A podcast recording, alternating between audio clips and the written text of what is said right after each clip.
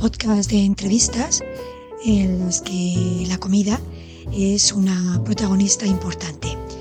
Ya sabéis, debe administrarse en dosis regulares, se recomienda su ingesta mientras se practica en la cocina, cacerola y cuchara en mano y bueno, preferiblemente consumir en caliente. ¡Empezamos!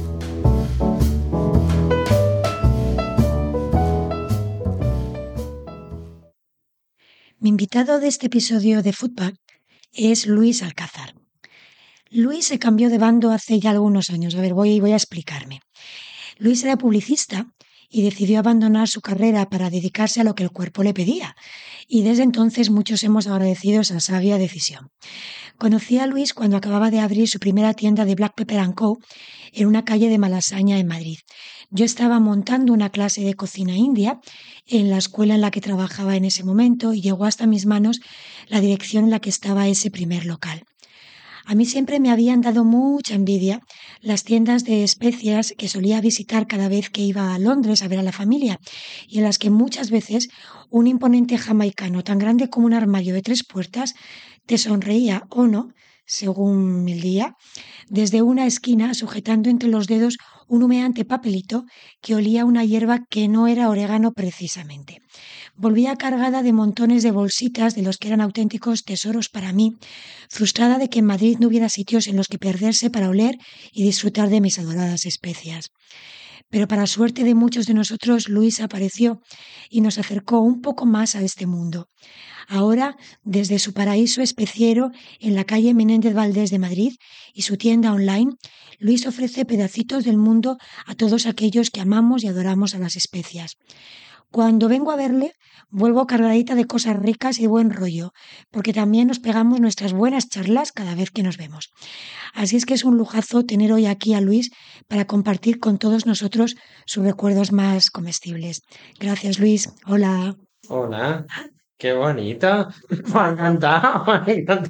Me ha encantado. Me ha encantado, me ha encantado. Hombre, ya nos conocemos desde hace. ¿Cuántos años ya? ¿Cuántos? Pues siete añitos, ¿no? Sí, por lo menos, sí, desde que abriste tu primera tienda. Pues a, a finales del 2013. Sí, Así que eso, pues. Pues prácticamente recién abierto, ¿no? sí, sí, porque yo fui nada, yo creo que llevabas dos meses abierto cuando Pues, yo fui. Pues sí, eso, pues el intervalo hubo. Abrí, nació mi hija el mes siguiente. Y, y yo creo que ya por esas fechas ya. O sea, que ya llevamos unos cuantos años de algo. Eso es, sí, sí.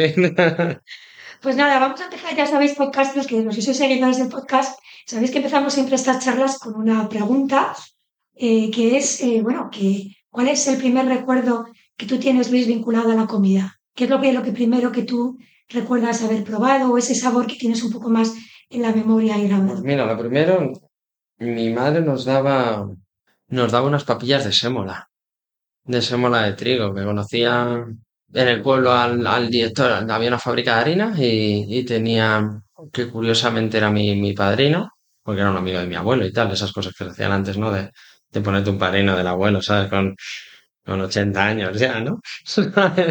Y la, y, y entonces pues les daba sémola y, y nos, y nos hacía, pues nada, le hacía, le, ponía leche la sémola, creo que una pizquita de, de cacao, de colacao, de alguna cosa de estas, y, y es lo que nos daba a los, pues éramos tres hermanos muy seguidos, y yo recuerdo, pues nos sentaba en el mostrador de la cocina los tres en fila y nos iba metiendo cucharas ahí en el, Pajaritos. como pajaritos. Éramos, pues en dos años y medio tuvo tres hijos. Y, y entonces pues íbamos muy seguidos y como, pues, como siempre andaría, andaríamos con prisas para ir al alcohol y esto, pues ahí nos metía la cuchara, algo rápido, energético, y que fue que pues y era lo que había, no había, no había opciones, ¿sabes? No había opciones. Y de eso supongo, claro, que esta, esta, esta papilla de sémola obviamente te trae a tu madre, o sea, es un Sí. una comida completamente vinculada a esa persona, a tu madre. Sí, total, sí, esas, esas, esas tareas en mi casa las, las hacía mi madre. Curiosidad, Luis, eh, ¿cómo publicista acaba montando una tienda de especias?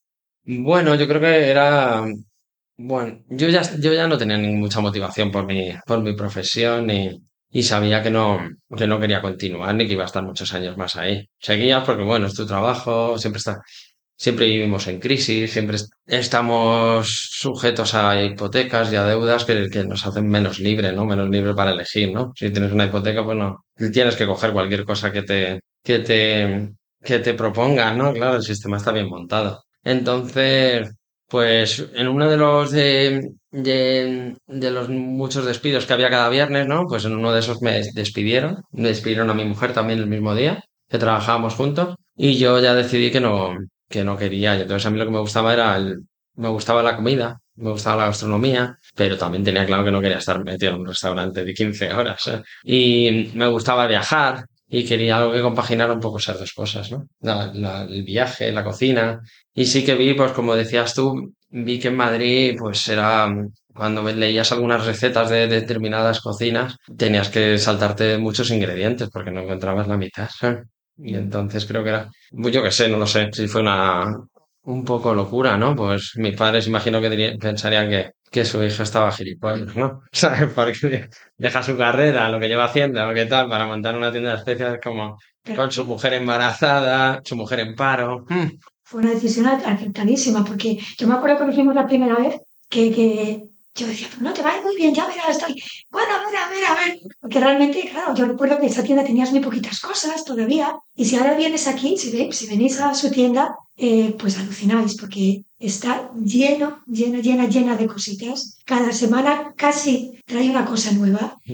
Eh, y es, es espectacular, o sea, realmente de yo esa primera tiendecita que me acuerdo, eh, ahora, eh, pues el crecimiento ha sido, Luis, Sí, pues enorme. Hombre, yo nunca había tenido ningún negocio propio ni nada, entonces también se aprenden de, de determinadas cosas, de cosas que no haría, cosas que sí. Y, y entonces, pues bueno, pues empecé a meter, pues bueno, mi objetivo sí que, que sí, sí que era claro, quería trabajar con grandes cocineros, porque aparte de que me hace ilusión trabajar con que cenen en, eso, en esos platos, eh, indirectamente la- a la gente le, le da, le aporta seguridad de que si lo utiliza un gran cocinero, pues es que tiene que estar bueno, ¿sabes? Aunque yo no tenga mucha idea de, de cocina, pero si esta persona, si este cocinero lo utiliza, joder, pues este cocinero no es tonto, ¿sabes? De lo que, de lo que habla, ¿no? Y quería tener mucha variedad, aunque haya cosas y que no se vendan, ¿sabes? Aunque haya cosas que no se vendan. Y quería hacer mis propias mezclas, ¿sabes? De casi todo, porque me parecía que, la, que las especias que se podían encontrar en determinados sitios no estaban mal, pero las mezclas eran bastante malas.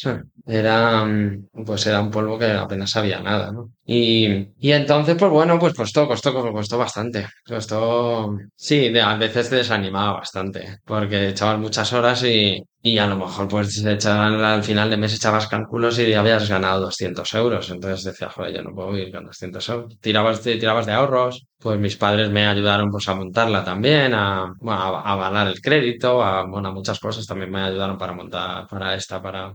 Sí, todo tiene, to- todo tiene una parte de trabajo, pero también no creo tanto en esa meritocracia, ¿no? Creo que, que yo tenía, yo tenía una familia que me respaldaba y, y tenía otras posibilidades que si no hubiera tenido, pues no, no, no lo, pu- no, no tienes la oportunidad ni de esforzarte, ¿no? De montarlo, ¿sabes?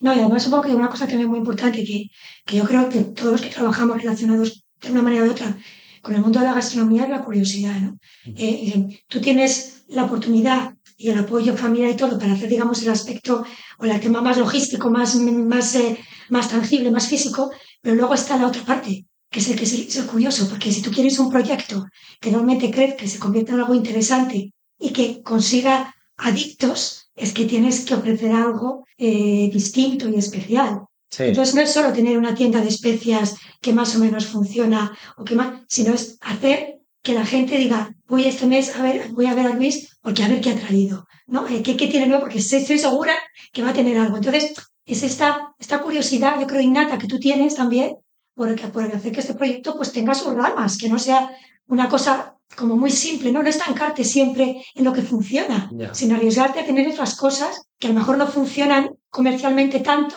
pero que a ti también te enriquecen y hacen que, que el sitio sea más especial. Sí, no, totalmente. Eh, Ya a nivel eh, muy egoísta y personal, yo no puedo estar trabajando toda mi vida viendo las mismas, las mismas cosas, ¿no? Me, me, me aburre muchísimo. Sí, sí, siempre tengo la misma, aquí las mismas especias y las te estoy viendo aquí todo el día.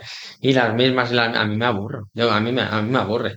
Y luego sé que la gente, la gente demanda cada vez más la gente demanda cosas nuevas constantemente, ¿sabes? Afortunadamente. Sí, por una parte sí, pero por otra es que no da tiempo ni a... Va demasiado rápido todo, ¿no? ¿Sabes lo que... Mira, Queremos las cosas, las queremos, las queremos ya, ¿no? Antes de que te, ¿sabes? Tú pides algo por internet y si no te llega al día siguiente estás nervioso, ¿no? ¿Sabes? Como, oye, tampoco, no pasa nada. Llevo toda la vida así. ¿eh? Puedo esperar tres días, ¿no? Pero ya nos hemos acostumbrado y, y no sé, yo, yo intento trabajarme eso de decir, bueno, Luis, no pasa nada, ¿sabes? Sí, pues si no tenías esto, has estado 41 años sin esto, porque te llegue la semana que viene no pasa nada, ¿no? Pero como que, que, que nos lleva a tener una ansia de que las cosas las queremos, las queremos ya. Y además creo que se, se, se dejan de valorar, ¿no? Un poco. Sí. Efectivamente. Además, cuando lo tienes ya pierde la, la emoción de, de cuando te llega a casa, lo abres y tal, sí, era, era lo que molaba. Me has dicho que has viajado mucho, eh, entonces eh, sin duda estoy convencida que los viajes te han influido en ese, en ese amor que tienes por las especies. Habrás estado en la India, seguro. Eh, ¿qué país eh, te, ha, te ha impactado eh, gastronómicamente hablando? ¿Qué- ¿Con qué país tú te quedas? Pues yo creo que de los que mejor he comido ha sido en Vietnam. ¿Sabes? Sí, yo he viajado también por Tailandia, por Laos, Camboya. Siempre la, la cocina tailandesa como que tiene mucha fama, igual tampoco, no sé, igual no, no acerté con los sitios, pero bueno, sí que era una cocina muy rica, pero, pero la de Vietnam me gustó, me gustó mucho más. Y luego, mm, hay algunas que me han gustado mucho, pero me han- eran muy, muy, no había mucha variedad, ¿no? Por ejemplo, en Etiopía, me acuerdo que llegué y la primera vez que me comí una injera, ¿no? Que era el ce- cereal este de té, donde ponen un guiso y tal. Pues digo, hostia, qué rico está esto, ¿no? ¿Sabes? Pero cuando llevaba ya 15 días comiendo y cenando eso, ya, ya era como, no puedo más, ¿sabes? Quiero un burger. Burger. Comida basura, por favor. Por favor, algo que, es- que, que, que parezca mediterráneo. Era, entonces, en la, la, la- en la India he disfrutado mucho también comiendo, ¿sabes? Y además, no, como no, no, no, no suelo tener muchos problemas de estómago y tal, puedo, puedo, Arriesgar. puedo arriesgar, eso es. Puedo arriesgar y comer en cualquier sitio y tal, ¿sabes? Entonces, hablando de, de- de esto de, de, de la India, y bueno, pero de la India que es que es como los indios son los magos de las especies, ¿no? Son los que saben manejar, es casi, yo siempre digo que nacen con el gen. Sí. O sea, ellos casi por intuición saben lo que tienen que mezclar, cómo mezclar, si tienen que tostar una especia, si no tienen que tostarla, si la machacan, si no. O sea, es casi como una cosa. Y luego, claro, lo interesante de la India, que es un, es un, un país tan enorme, que hay tantas variedades. Eh, si vas al Punjab es distinto que Kerala, eh, es, eh, es un sitio completamente fascinante desde el punto de vista de las especies. Sí, hombre, yo creo que el sitio que más que he viajado donde más se utilizan las especias y, y la cocina, conociendo la cocina, es en la cocina india. En la cocina, en la cocina india es donde se utilizan para todo, ¿no? Mm. ¿Sabes? Desde el desayuno Sí, sí, sí. hasta las patatas de los snacks de allí ya tienen, tienen especias, es para, para absolutamente todo, ¿sabes? ¿Y cuál es? Eh, yo creo que va a ser un poco difícil de elegir a la, a la niña bonita. Pero ¿cuál es? Bueno, lo tengo claro, lo tengo, sí, lo tengo claro. ¿Cuál es? La mía es la pimienta negra. La mía es la pimienta negra. Aunque hay algunas que me gustan mucho y depende a lo mejor pues, de te- por temporadas, o algunas me, me can- las utilizo una temporada, luego me canso, luego tal. Pero la pimienta negra siempre está ahí, ¿sabes? Yo creo, yo tomo pimienta negra a diario, Sí. ¿sabes? Además, yo creo que es la especia que no debe faltar nunca en la cocina. No. Yo siempre digo en las clases, eh, para mí, pimienta negra y comino.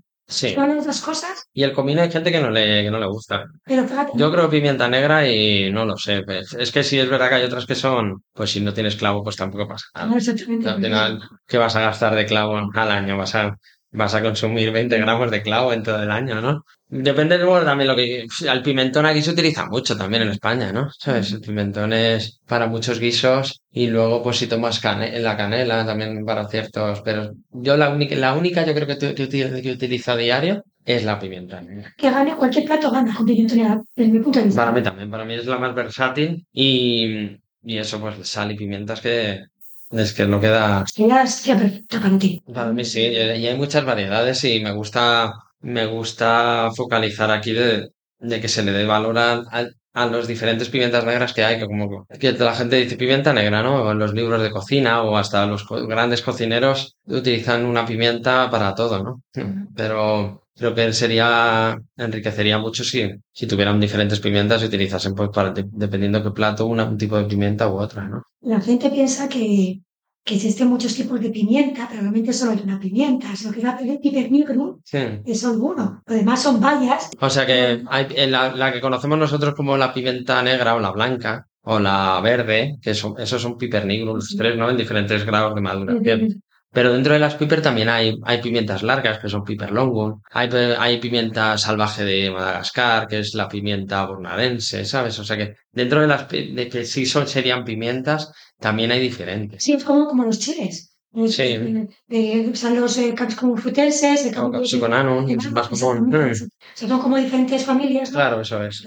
Bueno, es que también le llamamos pimienta, ¿sabes? Entonces, claro, entonces, Claro. claro, si le llamas pimienta de Sichuan, pues la gente se puede confundir. Yo creo que la que más hay confusión, porque también es la más, la más común de ver, es la pimienta rosa, ¿no? Sí, Como en los molinillos ponen mezclas de pimientas y entre ellas está la pimienta rosa, que no sería como tal una pimienta, ¿sabes? Pues ahí, y como se, se suelen utilizar de manera similar, ¿no? Y son de la misma forma, se muelen al final y tal. sí, supongo que una confusión. Y viene confusión. No, hay muchas, hay muchos errores, pero que tan bueno que la gente no lo tiene por qué saber, ¿no? El curry también, la gente piensa que es solo una única especia. Eh, Entonces, bueno, esto lleva curry, ¿no? Es que el curry son diferentes cosas, ¿no? Mucha gente dice, esto lleva curry, ¿a que sí? Digo, sí, sí. Bueno, lleva diferentes cosas que, se- que es, que, que- que es lo que forman un curry, ¿no? Claro, me que es que un curry es una palabra polisémica que significa muchas cosas. Son las hojitas de curry, es el guiso de curry Hay una planta también, que es la planta del curry, pero, pero también hay otra planta que huele a curry y, y no es curry. y no es curry ni se, ni se puede comer, Ah, pero huele. ah, sí, eh, eh, ¿sabes cómo se llama? No sé, ya por curiosidad. Pues creo que es la planta del curry. No, seguro que tiene un nombre botánico especioso. No creo que sea. Pero si lo pones así en Google, seguro que te aparece. ¿sabes? Sí, entonces huele a, huele a algo que recuerda al curry, por eso le llaman la planta del curry. Hombre, no es agradable. Lo No es venenosa, pero, pero no. Curioso, pues. Ah, seguro que alguien se la. Eh, Luis, eh, ¿tú crees que hay que desarrollar un olfato, un olfato especial para manejar las especias? Eh, no, no, yo creo que no. Yo no tengo un gran olfato. No tengo un gran olfato. No, eh, bueno, al final hay que, hay que la- a las mezclas que yo hago, al final hay que ponerlas en un plato también, ¿no? Porque puede que, que tú, que tú pienses que está bien, pero luego con la, en el plato y cuando se calienta y cuando esto no funciona como tú pensabas, ¿no? Pero como tú dices de los indios que parece que nacen con un don especial, no, es que es, es cuestión de práctica. Yo, yo hago mezclas a ojo que sé que van a estar bien. Que sé que van a, que, que van a estar ricas. Estoy convencido. Y lo hago a ojo, ¿sabes? No, no para las que tengo en la tienda o para restaurantes, que ahí sí que tengo medidas para que siempre, para que haya una continuidad, ¿no? Que sea siempre igual la mezcla, ¿no? Pero no, eh, es más, yo aquí en la tienda es que ya me, cu- me cuesta oler. Olfato nada, ¿no? Estoy saturado. Yo tengo que meter la nariz en, la mezcla. Pero cuando entro por la puerta que la gente, a la gente le huele, yo no lo huelo. Yo, no- yo no huelo nada, lo tengo bastante saturado. Estás un- como un puñetero. O en la calle, ahí en la esquina, dice, joder, llevo desde la esquina oliendo a especies. Pero yo no huelo a nada, pero es que me voy de vacaciones y vuelvo y tampoco. Ya, lo- ya lo tengo muy metido. Tu madre, supongo que era la que llevaba la cocina en casa, eh, ¿utilizaba, utilizaba especias? ¿O No. ¿Qué tipo de cocina hacía tu madre? muy tradicional. Muy tradicional y, y práctica para cuatro guisos. O sea, había mucho, mucha legumbre, mucho guiso. Y, y eso, poner la olla y para los seis de familia. No. Mi padre se encargaba de algunos platos así que a él le gustaba hacer, como los callos o, o, boquerones en vinagre o alguna cosa así, pero la comida del día a día la hacía mi madre. Y mucha, pues cocido, pues hacía una buena olla de cocido y, tenía- y eran dos días. Y otra olla buena de lentejas. Y era un día lentejas y otro día puré de lentejas con, con otra cosa. Entonces yo creo que comíamos cuatro o cinco días legumbres por semana. sí. Muy bien, muy sano. Sí, eso sí, no, yo también. Pero me, me han empezado a gustar de más mayor, ¿eh? De pequeño la, la cuchara, Cortaba. sí, prefería, prefería espaguetis con tomate. No, no se utilizaban mucho las especias, se utilizaban las clásicas de, pues pimienta negra en algunos guisos, y además mucho de lo que, de lo que se solía, se solía hacer, ¿no? Que era echar como la- el, el puñado de, de bolitas de pimienta, ¿no? Que, que no vale para nada, ¿no? Que, que lo, que pierde mucho con el calor y que es mejor echar un poquillo así recién molido en el plato que un puñado de pimienta y que luego encima te están estorbando, ¿no? Para comer, ¿sabes? Y la, no, pues en algún guiso a lo mejor un poco de clavo, en algún un poco de comino, el pimentón, el azafrán, pero no, Es más tradicional. cosas más tradicionales. Y eso que es de, que es de Sevilla. Eso es- que se utiliza un poquito más las especias. Pero vamos, no, no se utiliza mucho en, en- mi casa. Y bueno, Luis es bastante cocinillas, ¿eh? Eh, cocina muy bien, y le encanta hacer cosas súper chula. Si seguís en Instagram, pues veis que de vez en cuando pone ahí, cuelga sus platitos, que tienen siempre un aspecto fantástico. Entonces, bueno, pues como ven cocinillas, esta es una pregunta que me gusta hacer a toda la gente que, que cocina. ¿Has utilizado alguna vez la comida, Luis, para, para seducir a alguien? Esto de la seducción por el estómago, a mí me parece que funciona bien. Yo creo que también, yo creo que para, yo creo que para ligar funciona. ¿Sabes? Y además es que va todo unido, ¿no? Eh, Comida, vino, ¿no? Eh, yo creo que si consigues quedar con una chica y cocinar con ella mientras abrís una botella de vino, yo, yo creo que ya está bastante, bastante ya recorrido el camino, ¿no? Es como, a mí me parece un planazo ideal, ¿sabes? O sea, que prefiero, yo me acuerdo cuando con mi mujer, como cuando éramos novios y tal, quedamos, ella vivía sola, yo vivía con mis padres, entonces tenía que ser en su casa, ¿no? Y, y joder, pues quedar un sábado a, a cocinar mientras bebías un vino o una cerveza mientras cocinabas y tal, pues era, para mí es un planazo. Sigue siendo un planazo. Sí. Lo de quedarme, y me gusta cocinar, me gusta cocinar sobre todo cuando hay tiempo y tal. El, la, lo del día a día de mi madre es más duro, ¿sabes? O cuando hay que comer rápido, pero pues tranquilamente. de- me gusta mucho el, el proceso de buscar los ingredientes, de tal. Que los que nos gusta esto, nos dedicamos tiempo a ir de un, de un sitio. Aquí compro el pan, aquí compro el, el- este, esta pasta, aquí compro no sé qué, aquí compro el pescado, aquí compro el pollo, ¿no? Entonces le dedicamos tiempo a ello. Sí. Además, bueno, tú trabajas con muchos restaurantes, eh, pues muy, muy conocidos y muy famosos y buenos, eh, pues claro, supongo que también algún, algún truquito a veces, ¿no? Te dirán, te, te, te chivarán algo o no. O los, que la- la- los chefs de los restaurantes son muy reservados con sus, Hay de, hay de todo, hay de todo.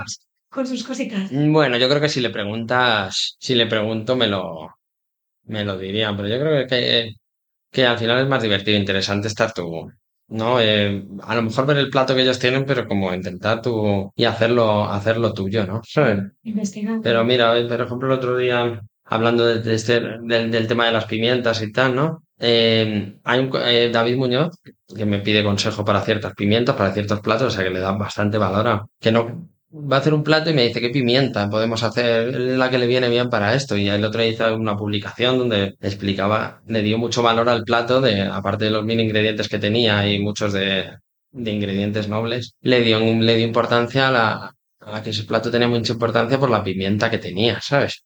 Que me hizo ilusión decir, joder, pues le ha dado valor a, pues no sé si era erizo con no sé cuánto con tal, y al final, pero hablaba, destacaba una pimienta porque le daba el toque especial al plato, ¿no? Entonces, pues hay cocineros como él que se van interesando en, en decir, joder, pues que la- lo que le hace un poco diferente a este plato es la especia que lleva, ¿no?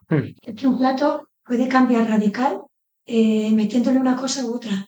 Sí, hay mucha gente de, pues que está a dieta o alguna cosa de estas que come mucho pollo, que, o no siempre está a dieta, que no le gusta cocinar y quiere que se hace ahí rápido siempre, siempre un filete de pollo a la plancha por la noche, ¿no?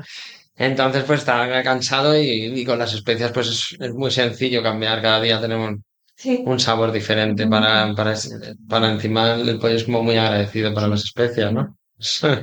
Bueno, pues nada, estamos ya terminando, Luis, y me quedan un par de preguntitas. Eh, una de ellas es eh, cuando, cuando tú has, cuando tú comes un, tomas un plato y luego pasa un tiempo y recuerdas ese plato otra vez. ¿Cuál es la memoria más intensa que tienes? ¿Del sabor, del olor, de la vista, de la presencia que tiene ese plato? ¿Qué es lo que recuerdas? Dices, ay, me comí hace un mes esto, ¿y qué es lo que te viene así? Pum. Es que es dependiendo, pero yo creo que el momento es fundamental, ¿no? Yo, pues mira, me- tengo mucho cariño, por ejemplo, recuerdo como mucha ilusión los bocadillos que me como antes de ir al aeropuerto, que facturo y me como el bocadillo antes de meterme en el avión, ¿no? ¿Sabes? Entonces, como es parte ya de que empiezas un viaje o qué tal, de empiezas las vacaciones, algo así, pues ese bocadillo lo tengo con un recuerdo, un recuerdo estupendo. Pero luego me, me trae muchos recuerdos también, por ejemplo, cuando se está cocinando en olla de barro, me trae mucho a la Nochebuena, al, al, al, cuando estaban, pues te ibas tú de cañas, ¿no? Y volvías ahí ya un poco tocaba la cena y, y ya te metías por el portal y ya olía a olla de barro, ¿sabes? Que se estaba ahí cocinando el cordero, ¿no? Y ese olor de olla de barro me trae también mucho, ¿sabes? Es verdad, muy, es muy bonito. O sea, es verdad que, que hay ciertos olores, pero. Mm. es que te, te ponen en un segundo Total, total. una situación y ya como que te cambia hasta el ánimo, ¿no? Y el carácter y no sé, es verdad. Sí. Y bueno, ya la última pregunta, Luis. Eh, ya hemos comido los dos, ¿eh? o sea que Hmm. son las tres pasadas, hace mucho calor hoy en Madrid, eh, pero bueno, Luis, ¿qué es eso que tú te comerías en cualquier momento, sin importar hora, eh, día, estación del año, eso que te camparías ahora mismo? Ahora mismo, eh, sin duda, y mira que no estamos en fechas, un, un plato de callos a la madrileña.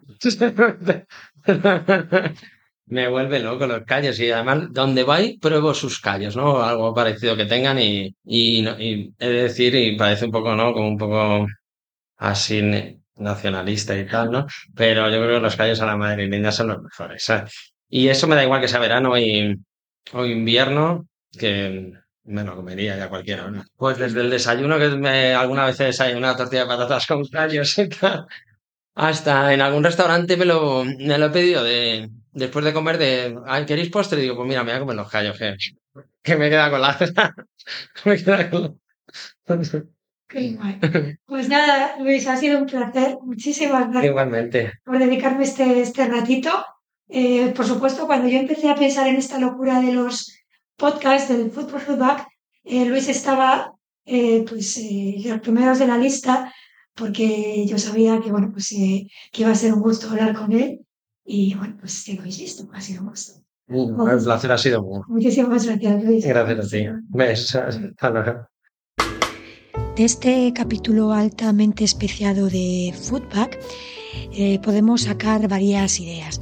Yo he hecho un poco una mezcla y he cogido el recuerdo de la infancia de Luis relacionado con las legumbres, concretamente las lentejas, y aprovechando que Luis es el gurú de las especias, me ha parecido que una visita a la India estaba más que justificada. Así es que la receta que os propongo para ilustrar este episodio es la de un dal de lentejas rojas. Dal es la palabra india para lentejas y es un plato muy popular tanto en la cocina india como en la cocina pakistaní. Se pueden encontrar muy diferentes preparaciones de este plato según en la región en la que estemos, pero en todos ellos, por supuesto, la presencia de las especias es absolutamente fundamental. Así es que podéis encontrar mi propuesta en mi página soniafuentescooking.com de este dal de lentejas rojas que espero que os guste. Eh, además las especias, por supuesto, todas ellas disponibles en la tienda de Luis. Estoy abierta también a vuestros comentarios y sugerencias bajo la pestaña de foro dentro de la página web, que me contéis vuestras ideas y qué os parecen las recetas que os voy proponiendo. Eh, gracias por estar ahí, espero que hayáis disfrutado de este episodio y nos vemos muy pronto otra vez en Territorio Foodback. Hasta luego.